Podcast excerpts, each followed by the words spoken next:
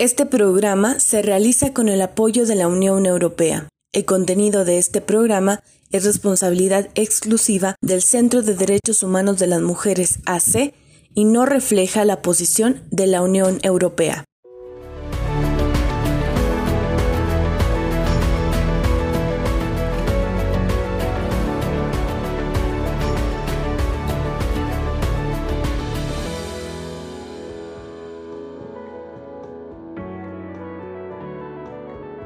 ¿Qué tal? Bienvenidas y bienvenidos a Nuestras Voces, un programa del Centro de Derechos Humanos de las Mujeres AC, que es posible gracias al financiamiento de la Unión Europea. Mi nombre es Marcela Zamudio. Atendiendo a las recomendaciones de las autoridades y como parte de las medidas de prevención para atenuar los efectos negativos de la pandemia de coronavirus, nuestras oficinas están abiertas únicamente de lunes a jueves de 9 de la mañana a 1 de la tarde. Nosotras nos encontramos en Avenida Juárez, número 4107B, en la colonia Centro, en Chihuahua, Chihuahua. Además, si requieres asesoría urgente, por favor comunícate a los siguientes teléfonos celulares y con gusto te atenderemos. 614-132-9104 y 614-385-9598. En el programa del día de hoy y en el marco de la conmemoración del Día Internacional de las víctimas de desapariciones forzadas establecida el 30 de agosto de cada año, de acuerdo con la Organización de las Naciones Unidas, la desaparición forzada es el arresto, detención, secuestro o cualquier otra forma de privación de libertad que sean obra de agentes del Estado. Por lo anterior, tendremos una entrevista con Lucía Díaz Genao, directora y fundadora del colectivo Solecito de Veracruz y con Lili Fragoso, integrante del colectivo de familiares de personas desaparecidas de Chihuahua, que acompaña el CEDEM, y esposa de David Fuentes González, desaparecido el 9 de febrero de 2013. Quédate en sintonía de nuestras voces. Comenzamos con las entrevistas del día de hoy. Damos inicio a las entrevistas del día de hoy para el programa de nuestras voces. En este momento ya nos acompaña Lucía Díaz Genao, que es la fundadora y, directora del colectivo Solecito de Veracruz. Bienvenida, Lucía, ¿cómo estás? Sí, muchas gracias, Marce. Buen día y buen día a todos. De verdad, este, un saludo. Pues estamos muy contentos de recibirte el día de hoy en nuestro programa, sobre todo pues para hablar un tema muy importante. Se acerca el 30 de agosto, que es el Día Internacional de las Víctimas de Desapariciones Forzadas y por eso es que pues contamos con esta entrevista para que nos compartas más información sobre este tema. Y primero pues nos gustaría que nos platicaras acerca del colectivo, qué es, cómo surge y quiénes integran Solecito de Veracruz. Sí, eh, mira, eh, Solecito surge como una respuesta ante la indiferencia, las negligencias, las omisiones y la corrupción de las autoridades para buscar a los desaparecidos. En el momento en que nos dimos cuenta de que las autoridades no los iban a buscar, nosotras decidimos tomar cartas en el asunto. Entonces este, se fundó el colectivo para, precisamente para esto, este fin, ¿no? Eh, porque pues, eh, no es cualquier cosa, los desaparecidos son seres humanos, son vidas humanas que están de por medio y que el Estado se negaba en aquel momento y se ha estado negando todo el tiempo a hacer una búsqueda real, seria, ética. Siempre ha sido una simulación, entonces nosotros nos pusimos a, a luchar para cambiar todo esto, ¿no? El solecito está compuesto por madres de desaparecidos en un 95%, el otro por ciento vienen siendo hermanas y padres, pero el 95% somos madres de desaparecidos. Es un trabajo muy eh, eh, coordinado que hacemos y ya con muchos años, mucha experiencia. Muy bien. ¿Desde qué año están ustedes trabajando, Lucía? 2013, finales de 2013 hasta, hasta ahorita estamos en la lucha y, y de verdad con una trayectoria eh, bastante fructífera, ¿no? En, el, en, lo que nos dedicamos. Eso es este, el solecito. Muy bien. ¿Cuáles son entonces, bueno, sus principales luchas es la búsqueda de estas personas desaparecidas? ¿Y cuáles serían las principales demandas? Mira, las demandas que nosotros tenemos es que definitivamente se detenga ya la simulación, la corrupción, la, negligencia en cuanto a la búsqueda de los desaparecidos, que es necesario que, que se haga un trabajo serio y que también eh, pues se imponga un régimen de rendición de cuentas, porque alguien cometió todo esto, ¿no? Y entonces pues esas personas tienen que también rendir cuentas, ¿no? De lo que hicieron. Es necesario también que el Estado eh, pues se dedique a, pues, a, sanear todo, todo este daño tan terrible que le hicieron a, las familias en México, ¿no? Nosotros en Veracruz, pero cada colectivo en su estado y yo creo que todos por México es lo mismo, ¿no? Entonces sí, nuestra demanda ahorita es que el gobierno ya ponga una, una lucha frontal también a, a, terminar con las desapariciones, porque continúan y también este, que, que, este, pues, que busque a los que están desaparecidos y que ponga orden en este caos tan terrible de esta catástrofe humanitaria tan gigantesca que estamos viviendo. ¿Cuál es la situación específica de Veracruz en el tema de personas desaparecidas? En Veracruz hay unos, eh, eh, hay más de 20.000 desaparecidos. En Veracruz ha sido eh, terrible, especialmente desapariciones forzadas, porque tuvimos un gobierno con Javier Duarte que fue genocida. A los jóvenes se les desaparecía nada más por el simple hecho de ser jóvenes y pobres. se dedicaron literalmente a, desaparecerlos porque pensaban que no tenían nada que aportar a la sociedad. fue limpieza social, se dio en Veracruz aparte de, también de tratar de imponer el régimen de Javier Duarte, el gobierno, bajo, por medio de la represión, ¿no? Es decir, donde todo el mundo está reprimido, nadie se atreve a protestar, pues puedes gobernar sin ningún eh, estorbo, ¿no? Entonces, por eso eh, aniquilaron miles de muchachos en, en, Veracruz, la mayoría entre 14 y 25 años. Eh, lo que hizo Javier Duarte de verdad fue un genocidio porque fue, eh, fue una, una práctica sistemática, fue dirigida a un sector de la población y fue de verdad hecho con la intención de causar dolor y de causar sufrimiento. La definición de genocidio. Exactamente la llena lo que sucedió en Veracruz. Desafortunadamente no hay eh, en México eh, manera de imputarle nada, estamos ante eh, la total impunidad, ¿no? O sea, en México vivimos en la impunidad, así vivimos. Entonces es, es complicado eh, lo que nos enfrentamos, pero algún día pensamos que porque ese delito no prescribe, que posiblemente de alguna manera o en alguna corte internacional se pueda llevar a cabo esta, este juicio para que Javier Duarte y sus este, esbirros paguen lo que hicieron en Veracruz. Entiendo. Eh, pues es, es, muy terrible, ¿no? Y es mucha la frustración saber que a Javier Duarte se le esté eh, juzgando, hizo otras cosas, hubo otros delitos de por medio, pero no justo por este, ¿no? No por las desapariciones. Se le está juzgando por delitos patrimoniales que no son, no tienen nada que ver con la vida humana Sí, sí, arruinó muchas familias, arruinó muchas familias. Eh, mucha gente perdió sus negocios, que todo aquel que hizo negocio con el gobierno de Veracruz quedó muy, pero muy este, maltrecho, ¿no?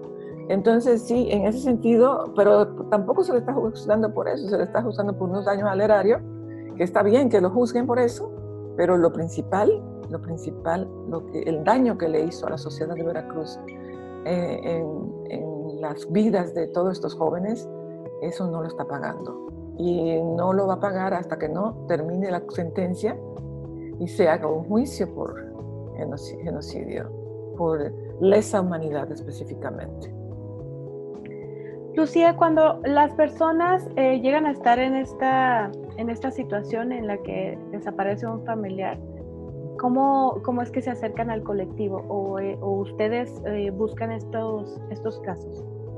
no, nosotros no, no buscamos. Eh, en una época que pues éramos pocas, ahorita somos como 300, era en la época en que éramos como 60 por ahí, sí hacíamos, porque tratábamos de llegar a más y más personas, ¿no? Para que todas tuviéramos la misma, el mismo potencial de luchar por nuestros familiares, ¿no? Lo que sucedió es que ah, hoy en día ya no tenemos eh, la capacidad de, de buscar, ¿no? O sea, el que llega con nosotros va a encontrar apoyo, de una o de otra manera. Muchas veces ya no podemos apoyarlos eh, dentro del colectivo como tal, ¿no? Pero como apoyarlos eh, de acompañamiento y de cosas así lo hacemos todavía. Y si se nos acercan, por lo regular sí las recibimos, ¿no? Eh, sucede que, ya no tenemos capacidad nosotras, es un colectivo sin recursos. Los recursos que tenemos, sí tenemos muchos recursos, pero para para la brigada en ese sentido, todo se concentra en la búsqueda que nosotros hacemos, pero no tenemos capacidad administrativa, ¿no? O sea, somos poquitas las que estamos trabajando desde los escritorios, ¿no? Y en esto se requiere mucho trabajo de ese tipo. Pero, pero no, no, no rechazamos a nadie, nunca. Nada más que por medio de las redes, mm, todos los días se acercan gente a nosotros. A los que podemos ayudar directamente, muy bien, pero eh, siempre hacemos el intento, ¿no? siempre. Muy bien, si nos pudieras compartir un poco más acerca de estas brigadas que ustedes realizan. Nosotros tenemos una brigada de búsqueda que es parte del colectivo. Esa brigada de búsqueda no solamente está compuesta por madres del colectivo, sino también por eh, eh, personas que nosotras contratamos. Porque, eh, especialmente ahora con la pandemia, ¿no? muchas mamás no, no pueden ir, que tienen problemas de diabetes, hipertensión, de tantas cosas, ¿no? Que son comorbilidades hoy en día para la epidemia, ¿no? Entonces, lo que hacemos nosotras es que contratamos, esto lo tenemos de hace ya cuatro años, este sistema, este trabajo, este modelo. Eh, cuando nosotros hicimos la búsqueda en Colinas de Santa Fe, eh, nosotros pasamos tres años en Colinas de Santa Fe, eh, buscando durante cinco días a la semana. Eh, ese trabajo fue pues eh, colosal, ¿no? Entonces no podíamos, no nos dábamos abasto ya para estar nosotras eh, al frente de la búsqueda ahí, porque, bueno, al frente sí estábamos, pero estar en el trabajo rudo, eran fosas de dos metros, de tres metros, entonces cavar a esas profundidades, en ese calor de Veracruz y con todas las... Este, eh, precariedades la vida y por haber, eh, encontramos 12 serpientes grandes en, en, el, en, el, término que duró la búsqueda. Eh, llegó un momento donde ya las mamás no tenían posibilidad de ir porque tenían que trabajar, porque la familia, entonces podían ir una vez a la semana o cada 15 días, ya no, ya no nos funcionaba así. Entonces contratamos personal como una especie de iguala, es decir, eh, van por unas horas, nosotros les pagamos. Eh, cinco días a la semana, de hecho, pero pues eh, tenemos una nómina, pagamos esa nómina con los recursos del grupo que conseguimos vendiendo ropa usada, haciendo rifas. Nosotros trabajamos todos los días. el trabajo de nosotras es este, en dos frentes, tanto en la búsqueda como en conseguir los recursos. Y en los dos tenemos mucho, pero mucho éxito porque este, hemos podido, eh, ahí en Colinas de Santa Fe, localizamos 302 cuerpos, eh, que en realidad se cuentan como 298 por un tema de, eh, de, la manera de contar de los peritos, ¿no? Pero son en, en términos reales 302. y también en otro predio estamos apenas buscando y ya llevamos tres cuerpos y más de 2.000 huesos. Entonces sí tenemos una, eh, una participación en la búsqueda bastante notoria, ¿no? Hemos hecho un esfuerzo muy grande y como te digo, tuvimos que eh, contratar personas, incluso contratar a las mismas mamás, porque ya no se podían tener ahí sin pagarles, era imposible, ¿no? La persona tiene que ganar un sueldo. Entonces, de las mamás que nos apoyan, eh, tuvimos que también pagar sueldo. Y lo que se me hace justo, ¿no? porque es imposible estar trabajando cinco días a la semana sin ganar un centavo. Entonces sí, hemos estado en ese trabajo y, bastante, como te decía, pues e, es, es amargo decirlo, pero ha habido éxito. Pero más vale que los encontremos, ¿no? Ya estando en esta situación, lo más importante pues es encontrarlos. Y desafortunadamente no es como quisiéramos, pero pues es, es, la, es la realidad, ¿no? Sí, tener eh, pues un poco certeza, ¿no? Del paradero de sus familiares. Exacto, exacto, sí. ¿Cuáles son algunos de los principales logros que han conseguido a lo largo de estos años, Lucia? Pues sí, eso como te mencionaba, eso de poder tener esa búsqueda eh, continuada y que ha sido una, una, este, pues un modelo de búsqueda eh, muy original. nadie había buscado de esa manera antes, porque es autosustentable. Nosotros sustentamos nuestra propia búsqueda. Las autoridades no nos dan ni siquiera agua. Eh, entonces, ese modelo de búsqueda lo, lo, diseñamos y lo trabajamos nosotras. Eh, y también hemos tenido mucho, mucho éxito en hacer que el colectivo sea una hermandad, una sororidad. Eh, la madre que llega al colectivo, la, la, mujer que llega al colectivo, inmediatamente se siente pues este, cobijada es una de las cosas que nosotros siempre hacemos y todo lo que haya que hacer para procurar que, estén bien tanto de salud mental como física, todo, todo lo posible en, la medida de nuestras capacidades lo hacemos, ¿no? Ah, siempre que llegan, como el colectivo es un foro donde todos nos expresamos y, y compartimos todo, los sentimientos, el dolor, la pena, es un lugar que ya no tiene ninguna comparación con ningún otro, porque ni siquiera en las familias ya puedes tener esa, eh, esa sinceridad, ¿no? Porque la familia, si mencionas el tema, pues muy posiblemente se desanima, las personas se sienten mal, eh, recordar, ¿no? Eh, duele mencionar. y incluso en algunas familias hay familiares que ya están en contra de que las mujeres que las madres busquen porque ya sienten que le quita mucho de los demás, ¿no?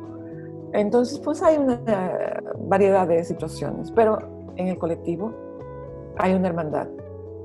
Es una, eh, somos hermanos del mismo dolor y llegar ahí, las, las compañeras lo dicen, es donde puedo hablar eh, eh, abiertamente, sin problemas, sin que me juzguen, sin que me critiquen, sin que me digan por qué lo menciono si ya está muerto, porque mucha gente es tan insensible que les dice así. Eh, y entonces sí, en eso hemos tenido mucho éxito, que las compañeras que llegan al colectivo se, se adaptan muy bien y, para ellas el colectivo es, este, así como decía, una sororidad, ¿no? una hermandad. Qué importante que tengan este espacio, sobre todo con otras personas que están viviendo la misma situación y que entienden perfectamente lo que están pasando. Y de todas maneras, eh, son mujeres que detienen su vida o familiares que detienen su vida por empezar una búsqueda y entonces encontrar aquí también una manera de pues de tener un trabajo, ¿no? Eh, sí, en algo que de todas maneras ya está siendo parte de tu vida. Pues sí.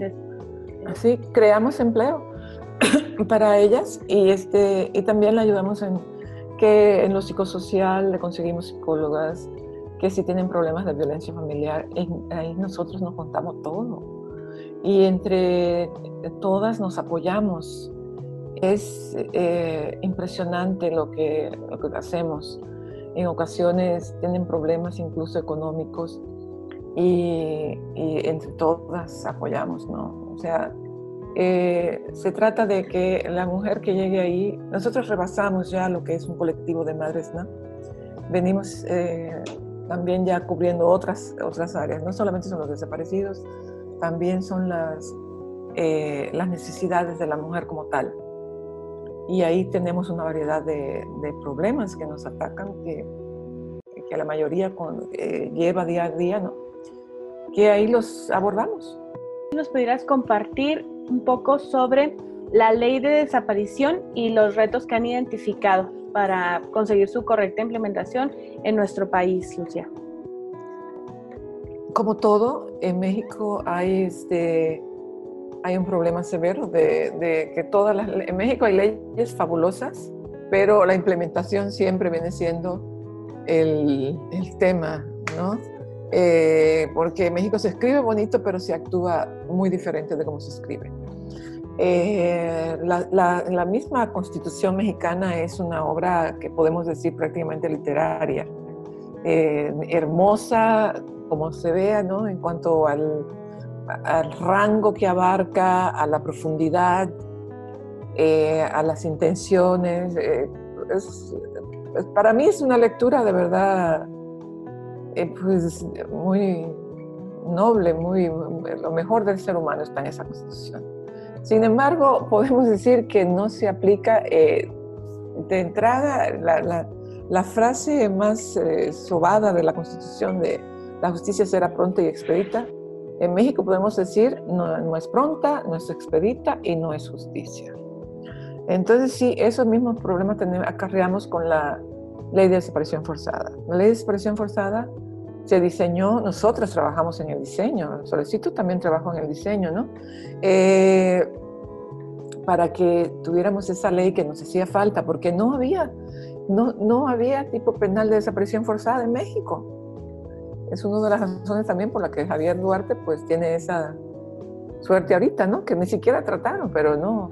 Eh, eh, desaparición forzada como tal no aparecía en el tipo penal, en el código penal. Entonces, eh, hubo que hacer la ley y, con toda, pues mucha, mucha paciencia y mucha laboriosidad la hicimos entre el Movimiento Nacional por los Desaparecidos, eh, todos los colectivos que ahí estamos, ¿no? Eh, organizaciones que nos apoyaron, la diseña, se diseñó con todas los, ah, las cosas que nosotros consideramos necesarias ¿no? En ese, para este tipo de problemas. ¿no?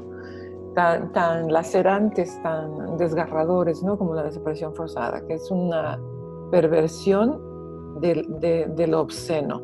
Es cuando lo obsceno se pervierte, que podríamos decir, parece imposible. Pero sí, eh, eso es, o sea, aparte de, privar a la persona de la libertad, de privarla de la vida, también privarla de la identidad, privarla de, todo, ¿no?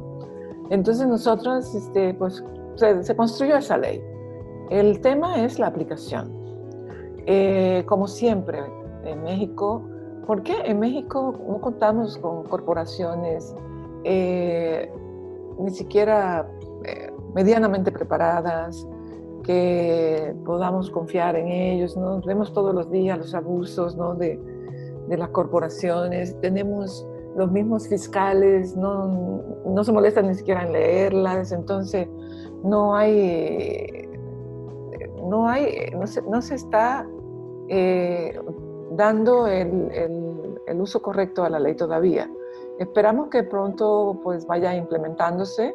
Aparte hay estados donde eh, se ha implementado de una manera muy, este, pues, por nada más, porque sí, ¿no? Porque había que armonizarla eh, y la armonizaron de, desganadamente y, no se ha, ni siquiera no se ha constituido la comisión de víctimas y si la han constituido es solamente de simulación, no tiene presupuestos, no tienen la comisión de búsqueda. Eh, eh, hay estados que de verdad quedan a deber mucho en cuanto se trata de la, desaparición, la de desaparición forzada. Pero en general pasa como todas las leyes en México. La aplicación es el, talón de Aquiles y que es realmente lo más importante, ¿no? En un país donde la impunidad es del 97% en cifras oficiales, eh, no es nada raro que no se implemente una ley como debe de ser. Sigue siendo entonces eh, buenas intenciones solamente esta ley. Pero está la ley. Y si eh, las organizaciones nos ponemos y, las reafirmamos y les damos el respaldo, pues tendrán que, ir este, implementándola. Todo va a depender de nosotros, definitivamente. Lucia, ¿cuáles son las principales demandas del colectivo en el marco del próximo 30 de agosto?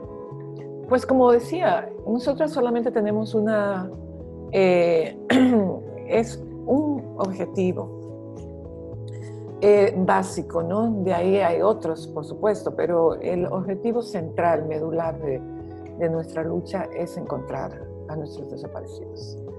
Y para esto tienen las autoridades que trabajar, tienen que dejar de simular, tienen que de verdad comenzar a implementar las leyes como la desaparición forzada, a implementar los protocolos que surgen de esta ley, que bochornosamente no se implementan. Pudieran impedir, hoy en día eh, se podría eh, impedir muchas desapariciones con el simple hecho de implementar estos protocolos.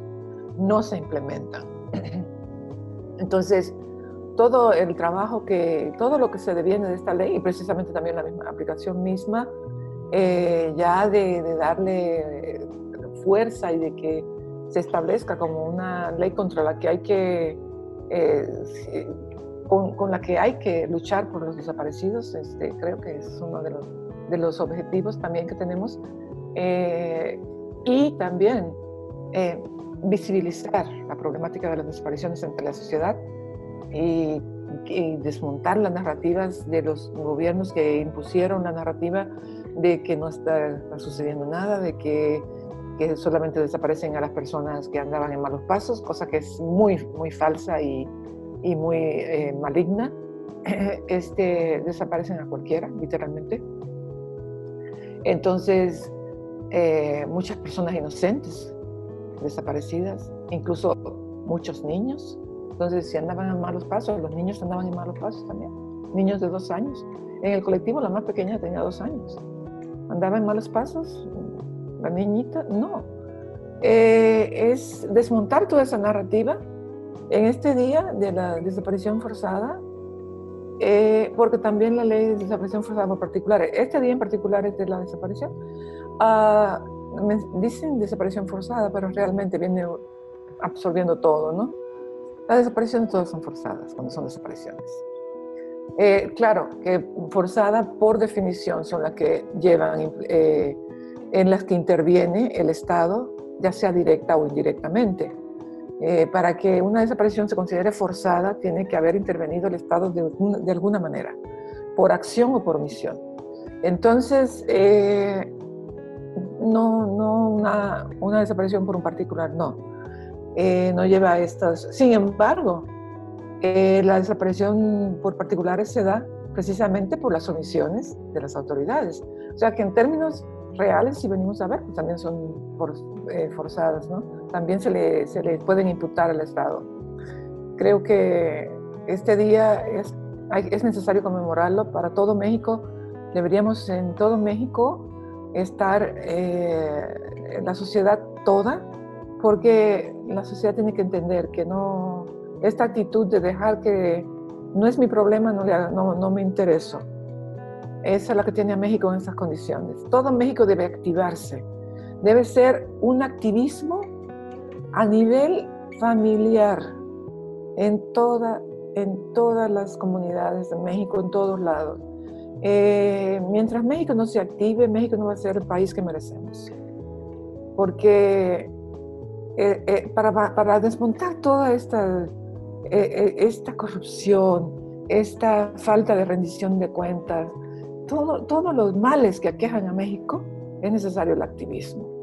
Ya no podemos desde nuestra casa estar de brazos cruzados, riéndonos de todas las tonteras que pongan en redes, y está bien que nos riamos. Sí, qué bueno, pero también pongamos atención a las cosas importantes y luchemos por ellas. Pongamos atención a todo lo que nos está doliendo hoy en día a los mexicanos, ¿no?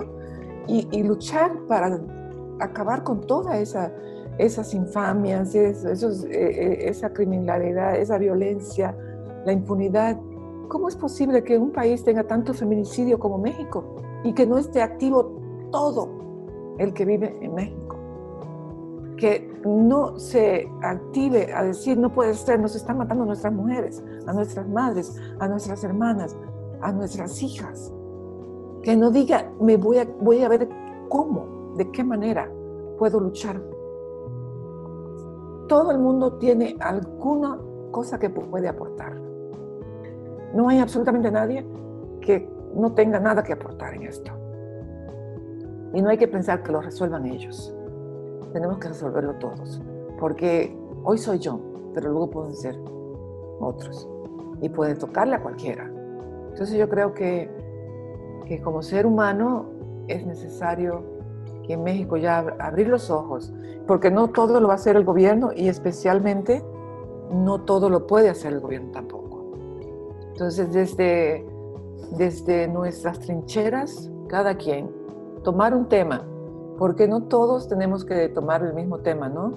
Nosotros tenemos el de los desaparecidos por interés propio y también por interés ya se va agregando el interés en todos los demás, ¿no? Pero cada quien que escoja su trinchera, cada quien que escoja su lucha, puede luchar por, eh, los feminicidios, por, los, este, por la situación de LGBT, por todo, por este, los desaparecidos, por los homicidios, por la, las etnias, por lo que quieran. Busque una causa y sígala, porque este, no, no se va a arreglar México solamente criticando al gobierno y esperando que el gobierno resuelva. Así no. El gobierno va a resolver en la medida que también nosotros lo presionemos. Y entonces necesitamos todos activarnos. México, en fin de cuentas, necesita dosis masivas de activismo. Eso es la, digamos, la regla para México hoy en día. Lucía, sobre todo hay muchas personas que dicen, ¿no? Y es que los activistas, ¿por qué están siempre tan enojados? ¿O por qué, por qué actúan de esta manera? Y, la pregunta es, ¿por qué las demás, por qué la sociedad en general no? Exacto, o sea, exacto, ponte a pensar por qué tú no estás enojado si deberías estarlo, si te están también fregando a ti, ¿no? Como dice este, el dicho, ¿no? Lo que, la frase que decimos, ¿tú, tú estás, estás mirando también, también te están este, pues, lastimando, también te están, eh, te está pasando lo mismo, no, no te das cuenta. Eh, entonces, creo que, que la gente pues, se ve inmune, se siente inmune y por eso no se activa. Dicen, no, pues a mí no me va a pasar. Yo no tengo nada que ver con drogas o, yo no tengo, eh, no tengo ni siquiera hijas o algo así. Pueden pensar, ¿no? En mi caso yo sí tengo, eh, gracias a Dios, y, creo que eh, no hay que verse exento, porque aparte te puede tocar victimización por otras cosas, ¿no? Quizás no le toque a una persona una desaparición, quizá le toque otra, igual de lastimosa, igual de, de terrible. Entonces, lo que una persona debe de hacer es estar activa por su sociedad, por su... que poder decir, pues yo hice lo que pude, lo que estuvo en mis capacidades, ¿no? No, no quedarnos de brazos cruzados. Lo peor que podemos hacer en estos momentos es quedarnos de brazos cruzados. Esa es la, rendición eh, más inaceptable que hay. Sí, es hacer como que nada pasa, ¿no? O que si no lo veo, pues no es algo que no está sucediendo. si no me pasa a mí, tampoco está pasando. Exacto. Lucía, compártenos, por favor, las redes sociales o información de contacto del colectivo. Sí, eh, nosotros estamos en el colectivo Solecito de Veracruz Oficial, en Facebook. Eh, y estamos en, en Twitter, se llama Colectivo Solecito. Pero está como eh, arroba Solecito de Ver. Solecito de Ver. Ajá, como de Veracruz. Ok. Estamos en, Twitter con Solecito de Ver. Como te decía, en Facebook con, Colectivo Solecito de Veracruz Oficial. Porque hay otros que no son. Entonces, este, estamos muy activas en las redes. Estamos muy activas tratando de apoyar eh, en lo que podamos a todas las personas que tienen desaparecidos. A veces no son ni siquiera de Veracruz y nosotros los apoyamos en lo que podemos y, tratando de luchar mucho, no solamente por los desaparecidos. La, eh, eh, aspiración nuestra es que todo México merezca, eh, que todo México merezca cambiar. O sea, no nada más este, que, que lo que nos atañe a nosotras, ¿no? Nosotros queremos que que todo México logre cambiar y ser el país eh, que, tiene el potencial de ser. La aspiración es la aspiración nuestra ahora va en grande. Queremos un, en México que, que podemos imaginar, como un país grandioso, hermoso, con Estado de Derecho y con eh, rendición de cuentas, eso se puede lograr. Si lo han logrado otros países, sería ilógico que México no lo lograra. Y nosotros, ¿por qué no? Exacto, vamos por todo. Y creo que todos desde nuestra trinchera, eh, cuidando mucho nuestros temas, pero también eh, estirando la mano hacia los otros también. Porque no nos quita. Nosotros trabajamos mucho también con eso, apoyando las las compañeras que están trabajando los temas de la mujer en Veracruz y todo, porque nosotros somos mujeres en el colectivo. Le decía, 95% de madres. Y, entonces estamos hablando básicamente de mujeres, con la problemática de las mujeres en Veracruz, que es de verdad terrible. Todo lo que, que conlleva hoy en día eh, ser una mujer, cargar con con una desaparición, eh, el estigma, el, rechazo incluso por parte de la familia, eh, tener que trabajar para sostener la casa y aparte buscar a tu hijo. Es, es son cuadros eh, dolorosos, desgarradores. Así es. Lucía, ¿algo más que quieras agregar a esta entrevista? Solamente que muchas gracias por la oportunidad y que, como dije antes y lo reitero y lo recalco, dosis masivas de activismo. Busquen su nicho, busquen su habilidad, su creatividad y pónganla a trabajar para México, porque a fin de cuentas va a ser para todos y va a ser para uno lo individual también. Entonces, eh, buscar en qué puedo y para qué se me prende el foco, como decimos, es eh, localizar una habilidad que tengamos. Eh, nosotros hemos tenido incluso, nos mandan eh, cartones, ilustraciones, impresionantes nos han mandado para nosotras este, difundir y hacer labor. Nos han mandado gráficas, cada quien desde su, desde su ámbito puede hacer algo, ¿no? Algunas personas difunden en redes, difunden la ficha de los desaparecidos, algunos este, están activos eh, apoyando con todo este tema, ¿no? De, de, de, difundir también las noticias eh, para, para, que se sepa todo lo que está sucediendo, no solamente con los desaparecidos, con todos estos temas y, y activos, activos. México ya, la pasividad en México nos tiene en estas condiciones, en condiciones totalmente deplorables de un país, le decimos tercer mundo. México no tiene ninguna razón para ser el tercer mundo, ninguna bueno, se hablan de la economía y no sé qué otras cosas. La economía de México podría ser incluso, eh, eh, bueno, de, una potencia. México, en Latinoamérica, de hecho, es una potencia. Podría ser una economía de una potencia a nivel mundial, eh, así como las primeras que hay. Sí, se corrigen todos estos temas también, porque para uno poder alcanzar esos niveles, también necesita, lo primero que necesita corregir los temas relacionados con la libertad humana y la vida humana. Mientras no resolvamos esos dos problemas, no podemos aspirar a más nada. Esos son los temas a proteger hoy en día. Y la justicia.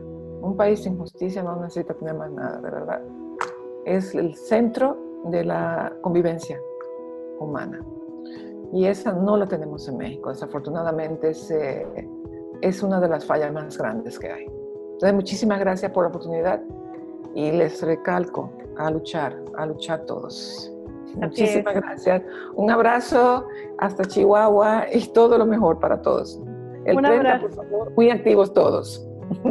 Así es, Lucía. Un abrazo también para ustedes, para Solecito de Veracruz. Muchas, gracias, por habernos compartido parte de, sus de su trabajo y de su trayectoria. Y pues eh, a las personas que siguen el programa de Nuestras Voces les pedimos que continúe. Ya volvemos con otra entrevista. Muchísimas gracias. Hasta luego. Hasta luego. Adiós. Continuamos en el programa de Nuestras Voces y el tema que tenemos el día de hoy es el 30 de agosto, que es el día para conmemorar, es el Día Internacional de las Víctimas de Desapariciones Forzadas. Y en esta ocasión ya contamos con la entrevista a Lili Fragoso. Ella es integrante de Familiares de Personas Desaparecidas que acompaña el Centro de Derechos Humanos de las Mujeres. Bienvenida Lili, ¿cómo estás? Buenos días, bien, gracias. Lili, tú tienes a un familiar desaparecido, en este caso estaríamos hablando de tu esposo. ¿Qué te parece si nos cuentas un poquito de tu experiencia en pues en esta en este en este caso de desaparición y pues si nos pudieras compartir acerca de David, cómo cómo es David y a qué dedicaba su tiempo antes de ocurrir su desaparición. Mi esposo desaparece el 9 de febrero del 2013, él trabajando en la mina de Abras de México, ubicada en Origen, en el sitio de Cuauhtémoc. Él se dedica a lo que es soldadura, eh, hacían este, todo lo que era ingeniería industrial y todo para que la mina pudiera trabajar.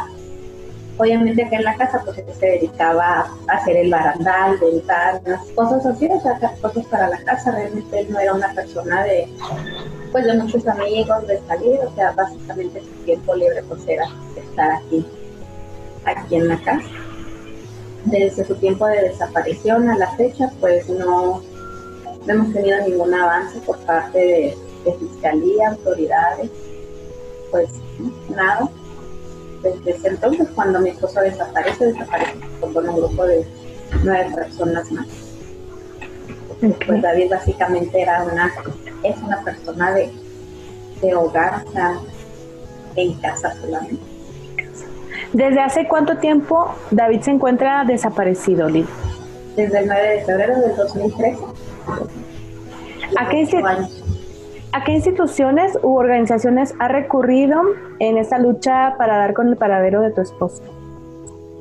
Eh, yo recurrí al CEDEM por parte de, de, una señora también que su hijo desapareció en, ahí en esa misma mina, este, la señora Carmen. Ella fue la que me, puso en contacto con el CEDEM, ya que ella acudió a, específicamente a una marcha el 30 de agosto del 2013 porque originalmente nosotros habíamos acudido a fiscalía, pero pues en fiscalía no nos atendieron, o sea, cuando yo reporto la desaparición de mi esposo me dicen que no me pueden hacer una, no puedo hacer una denuncia porque no tengo a quien denunciar.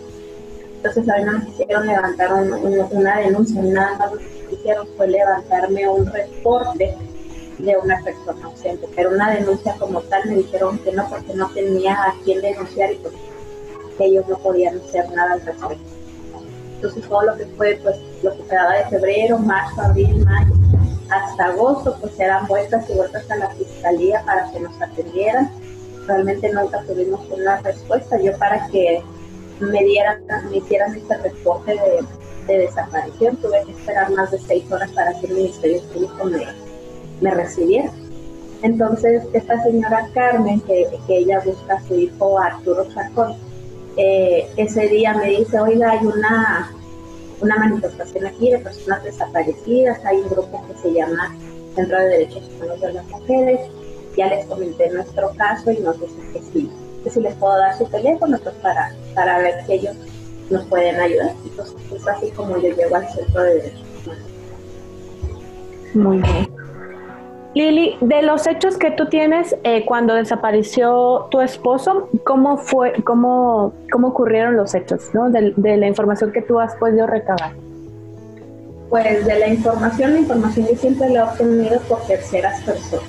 O sea, honestamente yo no sé ni siquiera dónde está ubicada la, la mina. A mí quien me contacta es el ingeniero, que es el, el patrón de mi esposo, el señor David Mendoza él es el que me habla un 11 de febrero, o sea, ya, ya en lunes, y él me dice que, que mi esposo desapareció, que mi esposo salió junto con unos compañeros, que se salió de la mina y se fueron a una tienda, y que ahí llegó un comando armado y se los dejó. Pero que su hermano ya los estaba, los estaba buscando, este, el hermano del ingeniero se llama Abraham Mendoza, que ella los está buscando y todo, pero que por el temor que tiene la gente va de que los desaparezcan, ellos ya vienen de regreso a Chihuahua. Entonces el ingeniero pues ya traía la maleta de mi esposo y todo, porque en ese trabajo ellos se iban a trabajar 21 días y regresaban a Chihuahua 7 días. Entonces mi esposo apenas tenía una semana de nacido. Fue de aquí, todo el Entonces el ingeniero ya traía su maleta y me dice, pues aquí le dejo la maleta porque este, pues para que esté, este, vea usted qué le pasa. Entonces pues luego fue una maleta que yo no recibí, yo dije que yo no podía llegar con esa maleta a mi casa porque iba a decir a mis hijos.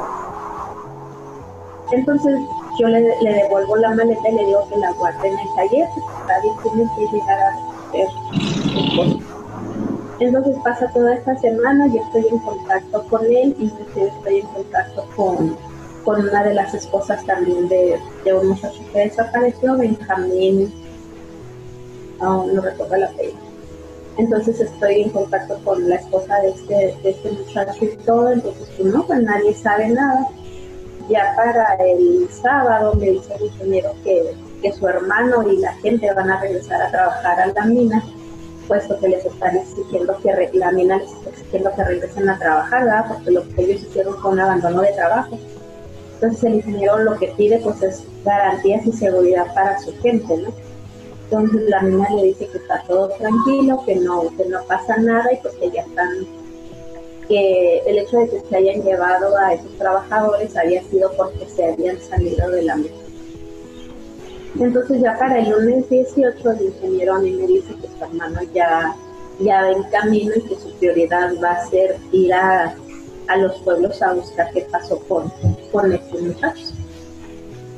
Entonces ya para el martes 19 el ingeniero a mí me habla y me dice que vaya al taller y abra la maleta de David y vea qué ropa es la que falta para que vaya y ponga mi denuncia, porque a su hermano se lo llevaron en la noche. Según esto, llegó el mismo comando armado, pero llegó directamente a la mina y ya de ahí se llevó a otras personas, haciendo la cuenta total en los dos eventos de, de 10 personas en total, entonces ahí ya fue donde se llevaron a su hermana, Abraham Mendoza, y ya cuatro personas. Entonces yo al abrir la maleta de mi esposo, pues yo me doy cuenta que no falta nada más que su ropa de trabajo, eh, que tengo la, la cartera de mi esposo, tengo su celular.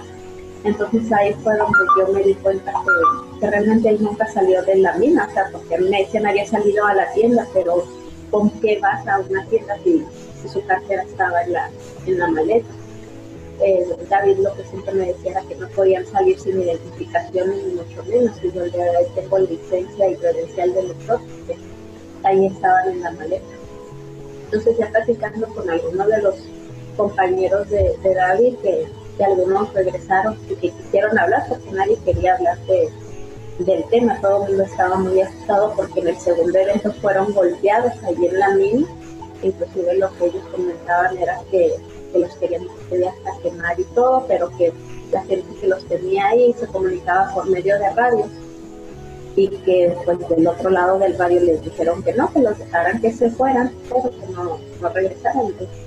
Los, los lo que hicieron fue correr hacia el monte y ya cuando estas camionetas se fueron, ya ellos pudieron bajar a la mina, agarraron camionetas de ahí y pues, se regresaron. Ellos llegaron a Conce y de ahí fue donde le a habló y me dijo que que estar allá para poner, la denuncia.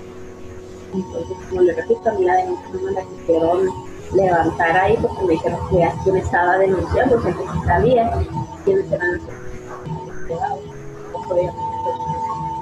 Yo no sabía, nada más me habían dicho que era armado, pero señalaron a persona. Entonces, desde ahí hasta hasta el día de hoy pues he perdido contacto con, con las esposas de, la, de las personas desaparecidas y realmente nada más el contacto que tengo es con Luridina, que es la esposa de, de Abraham el, hermano del jefe de mi esposo, y con Carmen, Carmen de Jesús, que es su hijo Arturo. Ok. Lili, ¿qué le dirías a las autoridades respecto al problema de las desapariciones en Chihuahua y en todo México? Bueno, número uno, que lo dejen de negar. Todo el tiempo y durante muchos años para ellos las desapariciones no existen y ya vamos a más de 40 personas desaparecidas. Para ellos es algo muy frecuente y tan es así que no, no ponen el empeño necesario, no son, son personas completamente indolentes ante esta, ante esta situación. ahora sí que como ellos es algo que no viven, no, no le dan esa atención que, que se requiere, ¿no? Y la atención es desde el primer momento en, el que uno va y por eso es. Uno va y por eso denuncia y son horas y horas y horas. Y cada que uno acude a, a revisar su caso es y por qué viene y qué fue lo que pasó. Entonces, eso estarlo reviviendo una y otra y otra vez, o sea, y ahí uno se da que es algo que no le dan seguimiento. Porque si realmente le dieran seguimiento, en vez de que nos preguntaran a nosotras a qué vamos, ellos deberían de darnos la respuesta a nosotros del avance que ellos de ayudar. Pero no En mi caso van ocho años y al día de hoy una sola vez se ha revisado la carpeta y eso porque estaba a, solicitud del, del estaba el fiscal general y fue la única vez que se hizo la revisión de la carpeta. Pero lo, lo que tenía el Ministerio Público era lo mismo que nosotros le habíamos dicho cuando, cuando nos pusieron, ahora sí cuando nos hicieron levantar la denuncia. Y la denuncia no la levantaron porque fuimos acompañadas del CEDEN. Entonces era lo único que había en esa carpeta.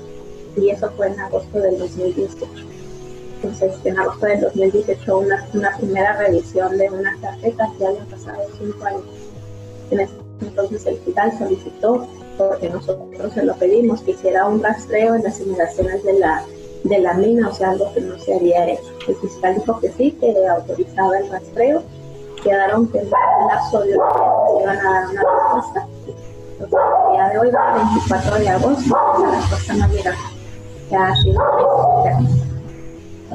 Ok.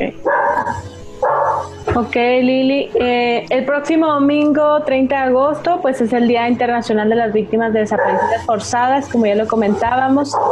¿Qué les dirías a la sociedad chihuahuense que nos escucha para que se sume a las familias de personas, eh, a que alguien que tiene a un familiar desaparecido y que pues volteen a ver esta lucha, ¿no? Que también apoyen desde, desde sus espacios. ¿Qué les dirías a la población? Sí, que tengan sobre todo un poco de empatía hacia, hacia uno que está viviendo eso.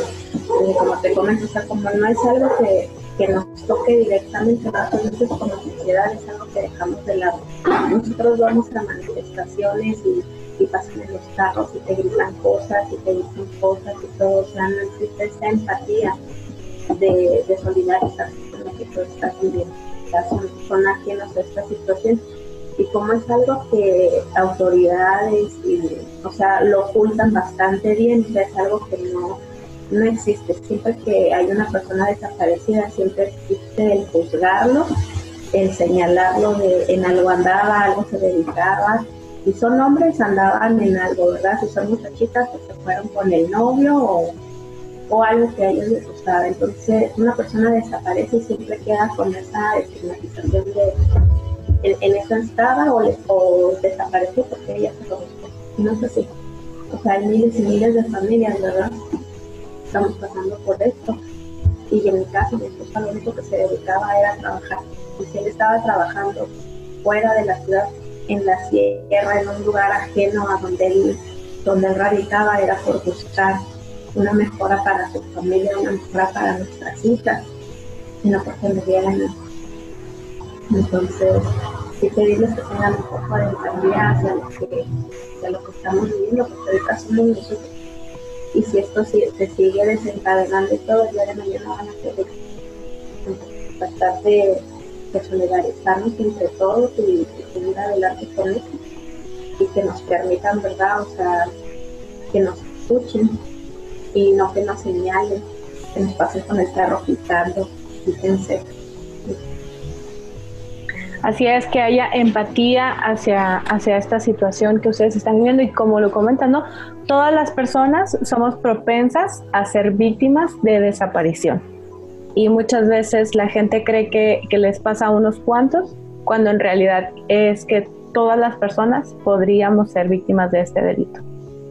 Lili, a las personas que acompañan tu lucha, ¿qué les dirías a las personas que, bueno, pues este 30 de agosto es un, un día muy, significativo y que, y que recuerda esta lucha eh, que se ha hecho en comunidad, ¿no? Con más familiares de otras personas.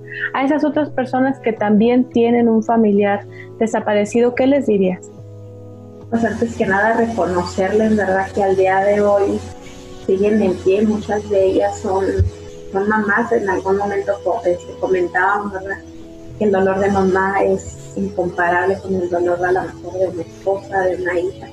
Pero al final de cuentas sigue siendo un dolor, ¿no? Entonces yo he visto en todos estos años, eh, las señoras no, se dejan de caer y, decir, ¿verdad? Que seguir adelante en esta búsqueda como siempre lo hemos hasta, hasta encontrar, porque pues esto es lo que, lo que todos queremos, entonces más que nada agradecer a, toda la gente del, del CEDEN por esa, por esa ayuda incondicional, por ese apoyo que día a día nos, nos brindan, esa solidaridad, el simple hecho de, de escucharnos cada nosotros vamos a ir, pues es, llegar con una familia, es llegar a un lugar donde no nos juzgan, no nos critican, que pues obviamente estando afuera, pues somos, somos señaladas, es lo que siempre nos dicen nosotros no solo perdimos al, al familiar, o sea, muchas veces perdimos en general a toda la familia, perdimos lo que en algún momento decían ser nuestros amigos,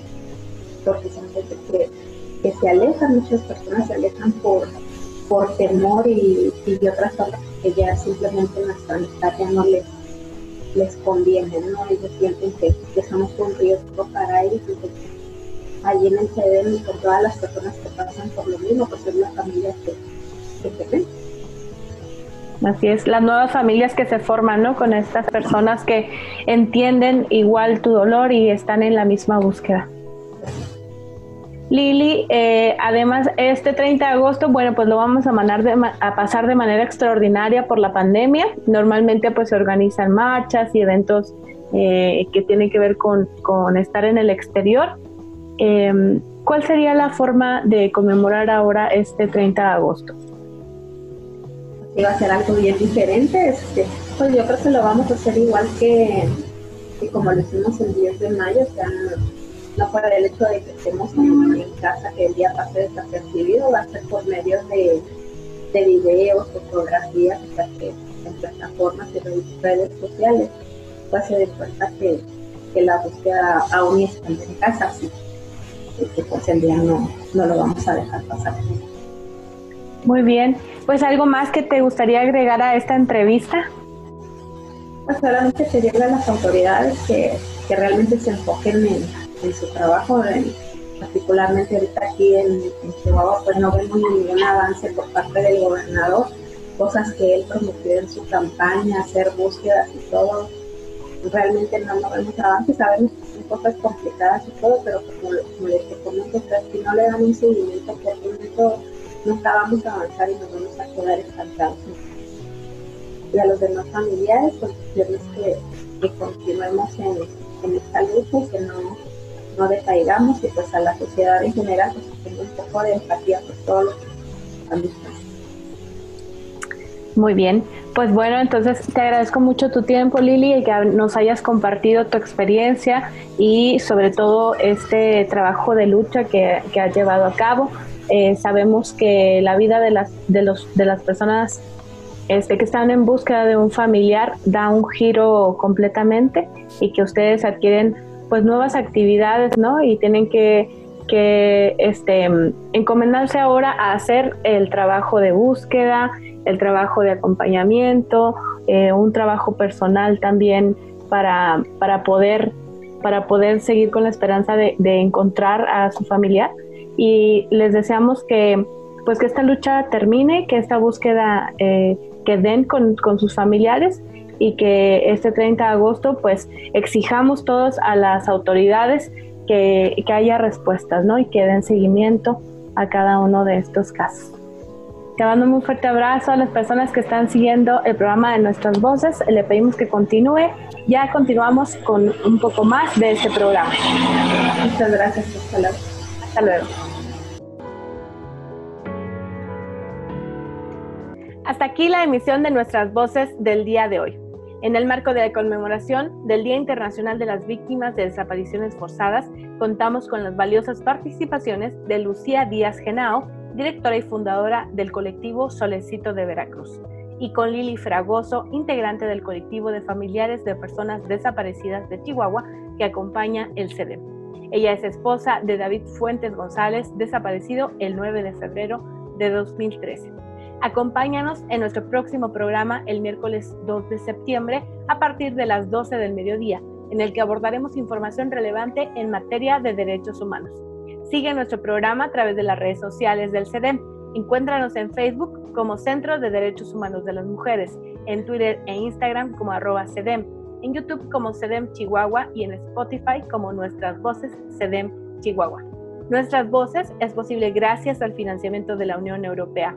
Mi nombre es Marcela Zamudio. Gracias por acompañarnos. Le esperamos en nuestra próxima emisión. Hasta pronto.